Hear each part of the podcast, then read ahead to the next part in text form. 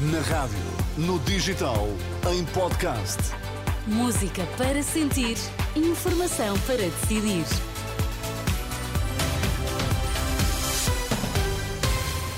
Vamos saber quais as notícias que estão a marcar a atualidade. Começamos pelos títulos em destaque nesta edição da meia-noite. O Braga está na final da Taça da Liga em futebol. Esta quarta-feira, há protesto dos agentes da PSP e militares da GNR em Lisboa, em causa ainda o subsídio atribuído à Judiciária.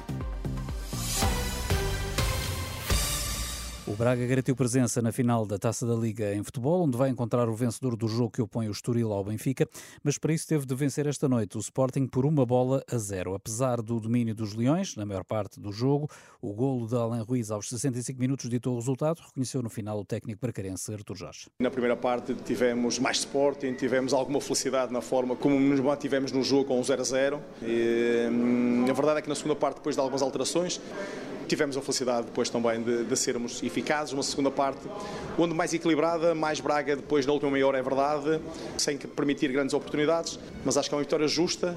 O Braga acertou na baliza, o Sporting só nos postes e na trave por três vezes.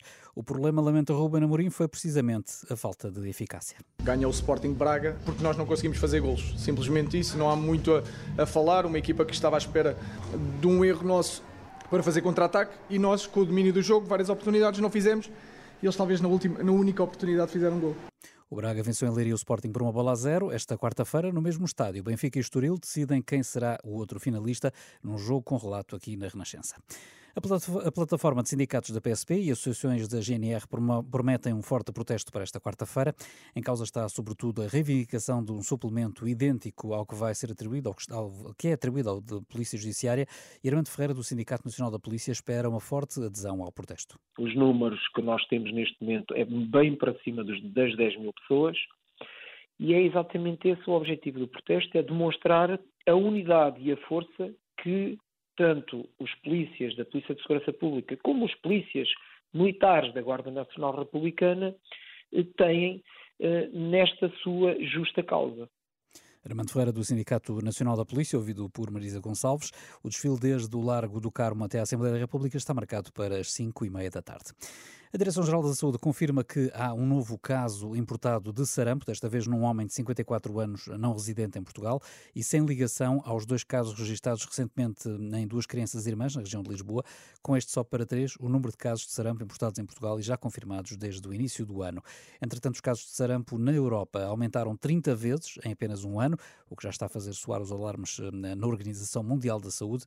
Em 2023 registaram-se mais de 30 mil casos de sarampo, quando no ano anterior tinham sido de apenas 941.